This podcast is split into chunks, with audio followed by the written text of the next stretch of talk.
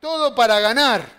Hablamos el domingo pasado del rey Saúl, hablamos algunas cosas de cómo el rey Saúl, ¿se acuerdan de ese video que pusimos que había una escalera y esa persona se tropezaba y se iba cayendo? ¿eh? Y así el rey Saúl fue cayendo eh, y terminó en un desastre, ¿eh? su vida terminó en un desastre. A ver qué... ¿Quiénes son? ¿En qué se parecen? No escucho nada, le voy a decir la verdad. ¿En qué se parecen? En el, en el cabello, dicen ahí, muy bien. ¿Ya lo escucha acá? A ver ahí, ¿qué más? ¿Algo más se parecen? ¿Escucharon, leyeron algo de esto? ¿Qué coeficiente intelectual tenía Einstein? ¿Se acuerdan? Muy bien, escuché por ahí, 160, dicen así, no sé cómo se mide eso exacto, ¿no? Como un termómetro que le ponen en la cabeza y da el coeficiente, pero... Y dicen por ahí que Marilyn Monroe tenía un coeficiente de 50 tiraron, ¿por qué? Qué feo. Eso. ¿eh? Bueno, vamos a romper los estereotipos. No, muy mal, no, no, no. borren eso, borren. Dicen por ahí que tenía un coeficiente de 165. ¿Lo escucharon? Yo sé que acá Nati lo escuchó, que ella me lo, me lo comentó ella. ¿Alguien más lo había escuchado? Bueno, estuvimos ahí haciendo una investigación en el doctor Google y la verdad que esto no está comprobado, ¿sí? No está comprobado porque no se sabe si alguna vez eh, ella se sometió a un test de coeficiente, intelectual, pero eh, dicen esto, son las... Eh, se dice, es un rumor que es así. Sí, entonces, claro, lo que nos quedó a nosotros es lo de afuera, como decían por ahí, la cáscara. Pero parece que, más allá de cuánto sea su coeficiente intelectual, no era para nada tonta esta mujer. ¿eh? como tal vez ella misma quiso hacer creer. Bueno, pero más allá eh, de eso, seguimos, ¿no? Adelante. ¿Quién fue el último rey de Israel?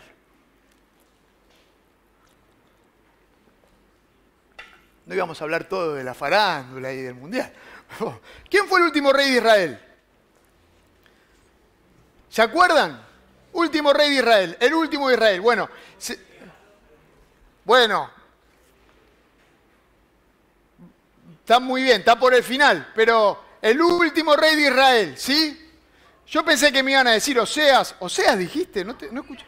Oseas, pensé que me iban a decir, o Sedequías, que estaban bien los dos, ¿eh? muy bien, los felicito, eh, pero yo les quería hacer como un truquito, pero nadie me respondió. El último rey de Israel unido, ¿quién es? El último rey de todo Israel, ¿quién es? Muy bien, Salomón. Y a ver si vemos la relación con esto del, IQ, del coeficiente intelectual. ¿Quién era Salomón? El hombre más sabio de la tierra. ¿Están de acuerdo? Bueno, lo dice la Biblia, así que el que no esté de acuerdo. Eh, último rey del Reino Unido. ¿Se acuerdan que hablamos de Saúl? Viene Saúl, primer rey. Saúl, primer rey. Salomón el último rey y en el medio hay solo un rey que es David, el papá de Salomón. ¿Sí? Parece mentira, pero tres reyes solamente hasta que se dividió el reino de Israel. ¿eh? En el reino del norte, que es Israel, y el reino del sur, que es Judá. En el inicio del reinado de Salomón, el hermano, vieron cómo era el tema de, los reinos y demás, el, hermano, un medio hermano de él, Adonías, quiere tomar el trono y se proclama rey. Y así empieza el reinado de Salomón. Y entonces van a hablar con David y David dice, no, no, no. Le dice a Betsabé, la madre, va a hablar con David y le dice, no, no, va a ser Salomón el rey y entonces lo proclaman rey a Salomón. Eh, un poquito empieza así. Y en el inicio de este reinado de Salomón, Dios se le aparece, Dios se le aparece a Salomón en sueños y le dice esto. Este texto está ahí en la Biblia. Eh, aparece Dios en sueños a Salomón ahí en Gabaón dice, y en Primera Reyes 3, Primero Reyes 3, 5, Dios le dice a Salomón, pedime lo que quieras, pedime lo que quieras. Qué impresionante esto, esto que Dios dice, ¿no? Imagínate si Dios te lo dijera a vos, pedime lo que quieras. Pero así, directo, ¿eh? Directo. ¿Qué pedirías? ¿Qué pedirías? Pedime lo que quieras, le dijo Dios.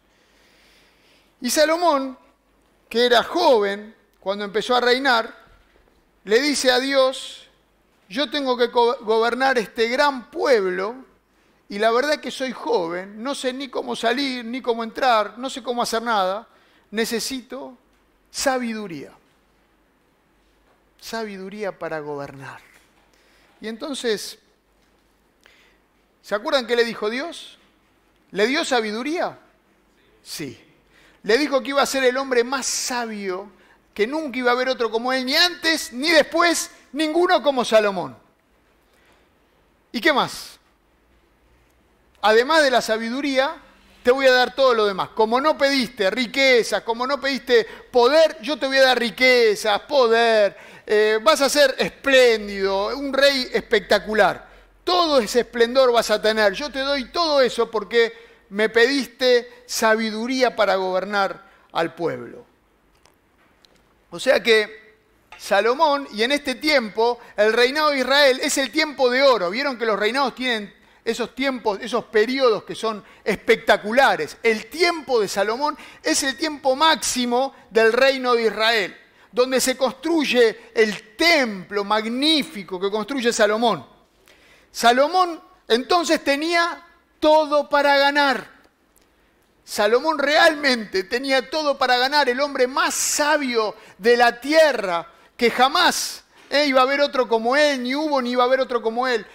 Pero todas las riquezas, el poder, el esplendor, todo esto también Dios le había dado a Salomón. Tenía todo para ganar. Salomón escribió, dice la Biblia, tres mil proverbios. Tres mil, tenemos muchos proverbios de él en el libro de proverbios. ¿sí? ¿Saben cuál no escribió Salomón? Algunos proverbios son de otras personas. ¿Saben quién cuál no escribió Salomón? Muy bien, el 31. ¿Quién dijo? El 31 no lo escribió Salomón porque habla de la mujer virtuosa. Sí, ahora vamos a ir viendo alguna cosa más. Eh, es de Lemuel, del rey Lemuel. Uno de los proverbios Salomón empieza en el primer proverbio, primer capítulo de Proverbios diciendo, el principio de la sabiduría es el temor de Jehová. El temor de Jehová. ¿Qué quiere decir temor? Muy bien, ¿eh? nada de miedo, tener miedo a Dios, no, porque me va a castigar, no, porque me está mirando y me va a, juzgar y condenar. No, no, el respeto al Señor.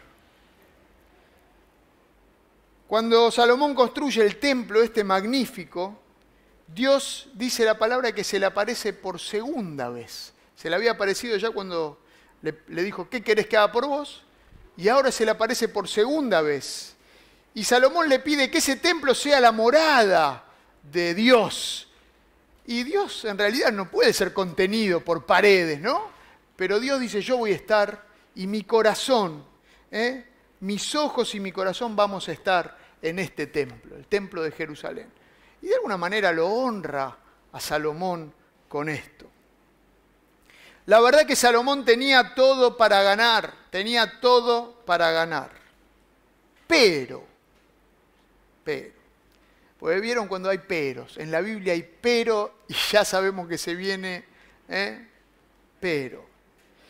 Dice en Deuteronomio capítulo 17. Ya se había dicho antes, esto lo escribió Moisés por mandato de Dios, tiempo antes de Salomón. ¿eh? Y escribe, el rey, palabra de Dios, el rey no deberá adquirir gran cantidad de caballos ni hacer que el pueblo vuelva a Egipto con el pretexto de aumentar su caballería, pues el Señor te ha dicho, no vuelvas más por ese camino a Egipto, no vuelvas más. Fueron liberados de la esclavitud de Egipto, no vuelvas más a la esclavitud. El rey no tomará para sí muchas mujeres, no sea que se extravíe su corazón. mucho antes que haya vivido Salomón. Tampoco acumulará enormes cantidades de plata y oro. Cuando el rey tome posesión de su reino, escribirá en un libro una copia de la ley que está al cuidado de los sacerdotes levitas. Esta copia, la ley de Dios, la tendrá siempre a su alcance y la leerá todos los días de su vida. Está escrito esto, está escrito para el rey especialmente. Así aprenderá a temer al Señor su Dios. Cumplirá fielmente todas las palabras de esta ley y sus estatutos. No se creerá superior a sus hermanos, ni se apartará de los mandamientos, ni a derecha ni a izquierda, y junto con su descendencia reinará por mucho tiempo sobre Israel. Pareciera que Salomón, el hombre más sabio de la tierra, paso a paso fue desoyendo lo que Dios había dicho. Fue dando pasos totalmente en contra del mandato de Dios. Dice en Primero Reyes 3, vamos a estar ahí, ¿eh? Primero Reyes 3 y en adelante. Salomón, cuando empezó a reinar, dice, entró en alianza con el faraón rey de Egipto, casándose con su hija, a la cual llevó a la ciudad de David. Muy claramente decía la ley de Dios, no vuelvas por ese camino, no vuelvas a Egipto. ¿Qué te puede dar Egipto? ¿Qué te puede dar lo que te mantuvo esclavo tanto tiempo? ¿Qué te puede ofrecer que Dios no te ofrece? ¿Y cuántas veces a nosotros nos pasa? Nos creemos que hay algo mejor, hay algo eh, que es que fuera de Dios es mejor para nosotros, vaya a saber dónde y lo buscamos. Como Faraón, como eh, Salomón que vuelve a Egipto, vuelve a buscar alianza con Egipto, con el mundo, lejos de lo que Dios había hecho. Salomón se confió, ¿no? Se confió en él mismo. Una de las primeras cosas que pensaba es Salomón se confió en toda esta sabiduría que él tenía eh, y empezó a vivir este camino descendente o debacle o que lo fue alejando de Dios cada vez más. En 1 Corintios 10, versículo 12 dice, el que piensa que está firme, mire que no caiga. El que piense estar firme, mire que no caiga. Tenemos que cuidarnos a nosotros mismos. No confiarnos en que, ah, esta ya me la sé. Yo me puedo enfrentar a cualquier tema y salgo bien. Esta ya me la sé. Pensó Salomón que lo podía manejar, pero no. Salomón de a poco fue sacando a Dios de la ecuación, sacando a Dios de su vida. Cada vez lo empezó a poner más afuera ¿eh? de lo que él vivía. Buscó la felicidad en las cosas de este mundo. Salomón buscó la felicidad en las cosas de este mundo, pero no la encontró. Dice en Eclesiastés, un libro que escribió Salomón, un libro, impresionante, ¿eh? de mucho impacto. Escribe este libro, Vanidad de Vanidades, empieza así, dijo el predicador, que es Salomón, vanidad de vanidades, todo es vanidad. La nueva versión internacional traduce esto por absurdo. En vez de vanidad, todo es un absurdo. No hay felicidad, busco y busco y no hay felicidad. Salomón probó de todo. Probó las artes, los placeres, el vino, el poder, el prestigio, sexo, riqueza, todo, etcétera. Ustedes pueden agregar cosas, probó de todo. Estudió a las aves, estudió a las plantas, estudió a los, a los seres humanos, a las mujeres, a los placeres. Salomón probó todo, pero no encontró la felicidad. No la encontró en todas esas cosas. Todo eso es un absurdo, dice. Porque no hay, dice, todo es vanidad, todo es absurdo y aflicción de espíritu. Porque no hay satisfacción, no hay felicidad, no hay aparte de Dios. Puede parecerte que sí, puede parecernos que vamos bien, y esto lo hemos dicho muchas veces. Hay caminos que parecen rectos al hombre, otro proverbio, pero su final es la muerte. Y mientras yo voy por ese camino, me parece que estoy bien. Me parece que es un buen camino, que es un camino recto, un camino correcto. Pero el final es la muerte. No hay satisfacción verdadera, no hay felicidad verdadera aparte de Dios. ¿Cuántas veces caminamos este mismo camino, el camino de Salomón? Buscamos la felicidad, buscamos y buscamos, pero sin Dios no hay felicidad. Sin Dios no hay. Sin Dios no hay significado.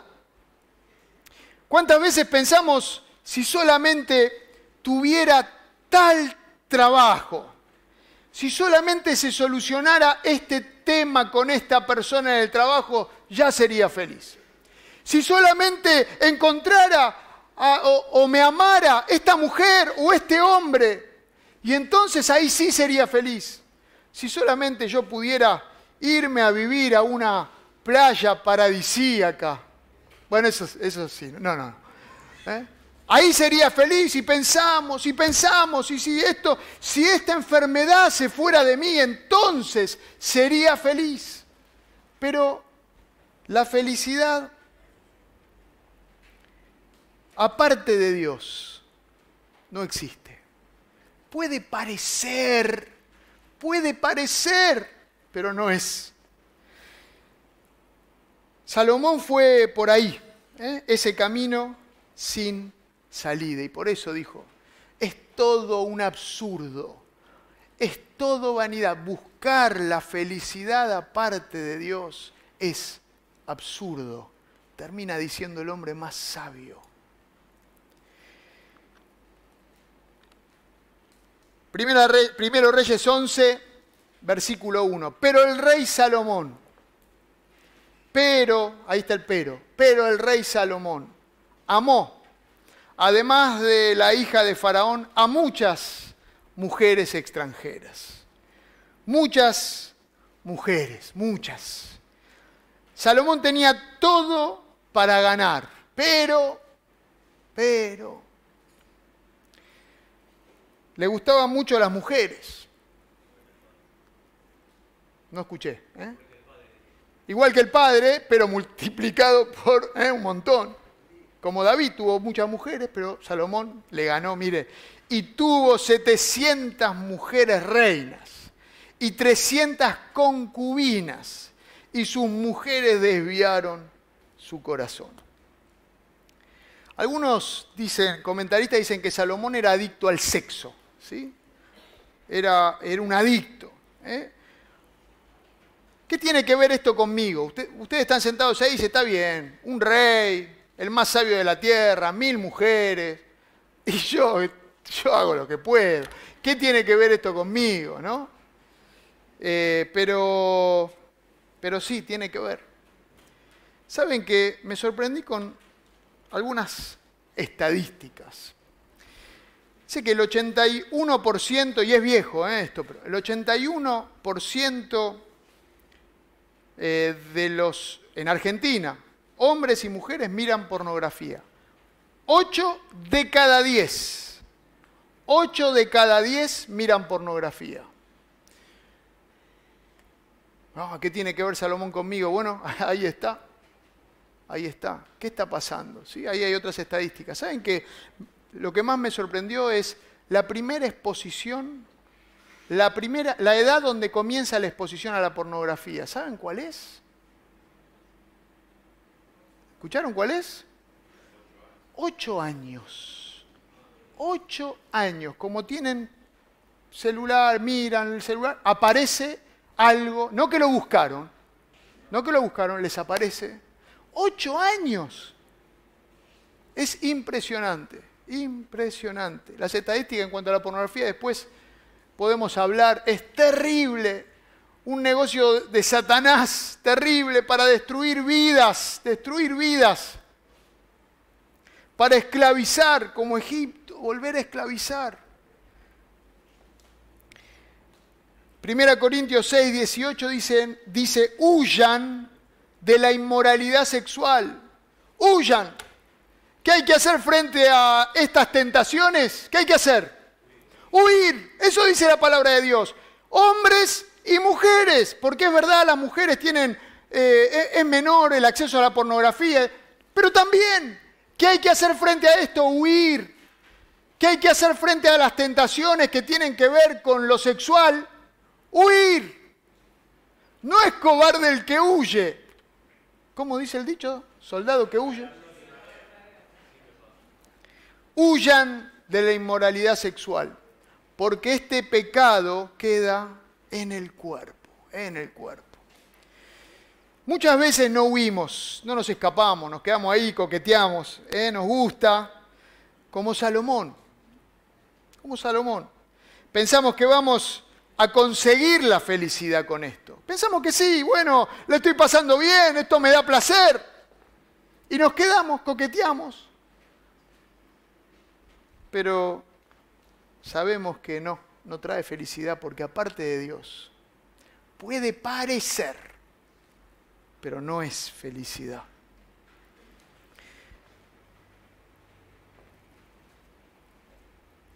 700 mujeres, 700 esposas, 300 concubinas, y sus mujeres desviaron su corazón. Se desvió el corazón de Salomón. Dios ya había advertido sobre el yugo desigual. ¿Se acuerdan del yugo? ¿Eh? Que se ponía sobre los animales para que empujen, arrastren el arado ¿eh? lo que araba la tierra, ese yugo era la madera que unía los dos, los dos animales. Si ese yugo es desigual, desparejo,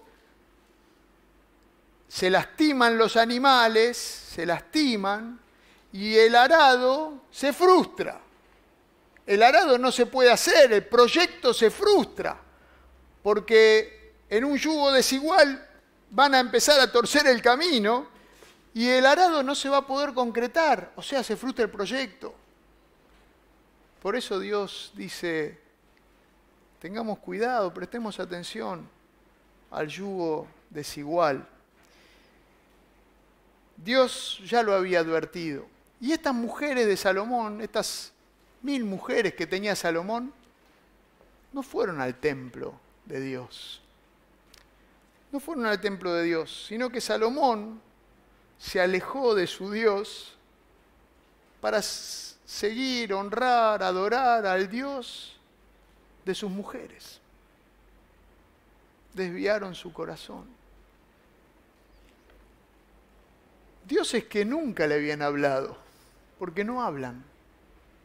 Pero Dios a Salomón le había hablado ya dos veces. Dos veces. Por algo es que el Señor lo dice.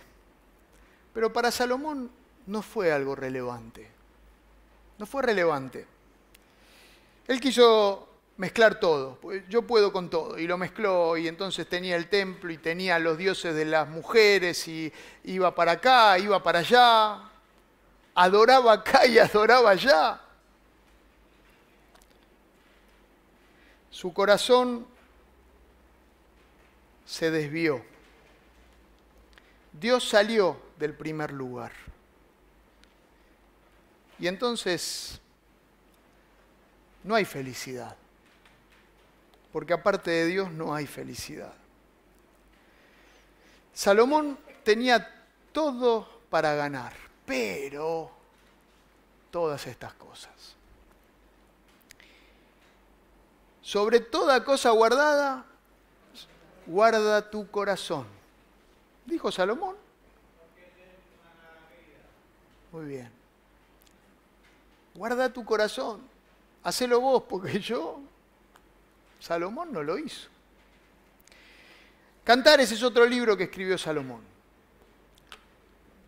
Dice, me pusieron, Cantares 1.6, pareciera que está hablando de él, ¿no? Me pusieron a guardar las viñas y mi viña, que era mía, no guardé. no cuidé mi propia viña, no cuidé mi corazón.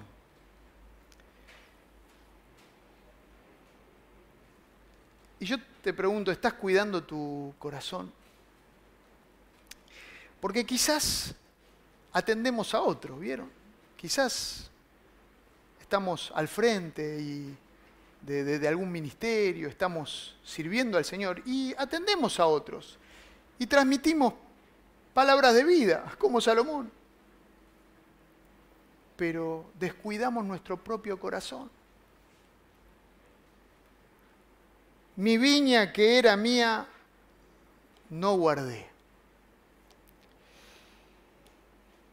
No te descuides. Y me digo a mí mismo, no te descuides. Tenemos todo para ganar.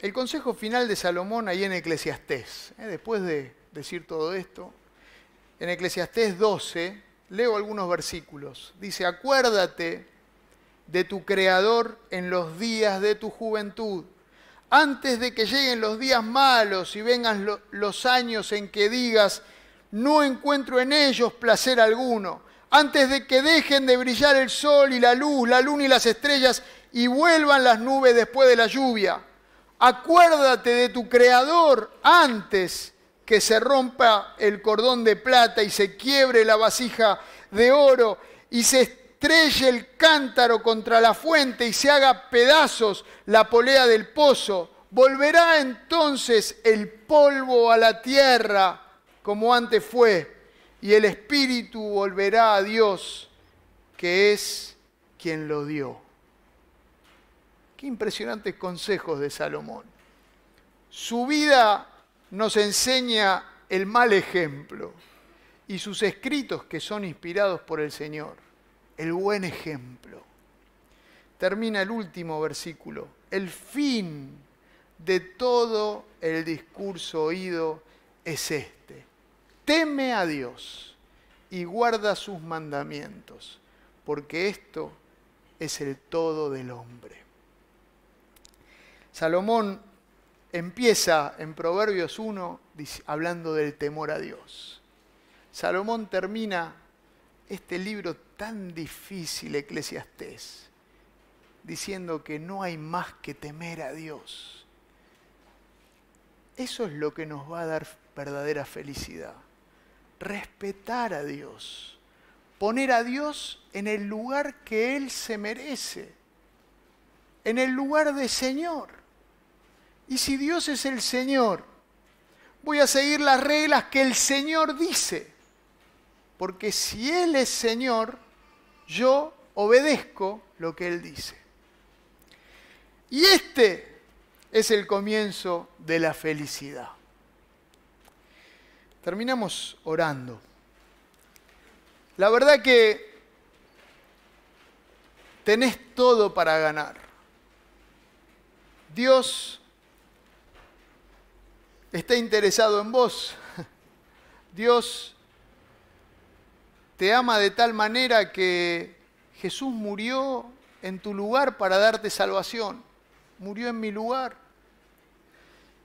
Dios quiere que vivas una vida feliz. Él quiere darte una vida abundante y plena. Para eso vino Jesús, para darte esa vida plena y abundante. Dios quiere que te vaya bien. Dios quiere llenarte de su sabiduría para discernir. Vos tenés todo para ganar. ¿Qué lecciones vamos a tomar? ¿Qué lecciones vas a tomar hacia adelante? Podemos tomar elecciones como Saúl o como Salomón y ir cayéndonos cada vez más. O decidir obedecer a Dios y entonces ser verdaderamente felices. No una felicidad pasajera que viene y se va o que parece que soy feliz. Una felicidad profunda que permanece. Señor, te damos las gracias porque una vez más pudimos abrir tu palabra con toda libertad. Gracias por los ejemplos que tenemos en ellas. Gracias, Señor, porque nos enseñás Señor, gracias porque tu palabra nos hace bien y nos ponemos en tus manos para que vos hagas, completes la obra que estás haciendo en nosotros, sigas haciéndola de acuerdo a tu voluntad. Señor, que podamos escuchar tu voz y seguirla, que podamos buscar la felicidad en vos. Nos ponemos en tus manos, reconocemos cuánto te necesitamos. Acompañanos esta semana, Señor, hablanos en el nombre de Jesús. Amén. Que Dios nos bendiga.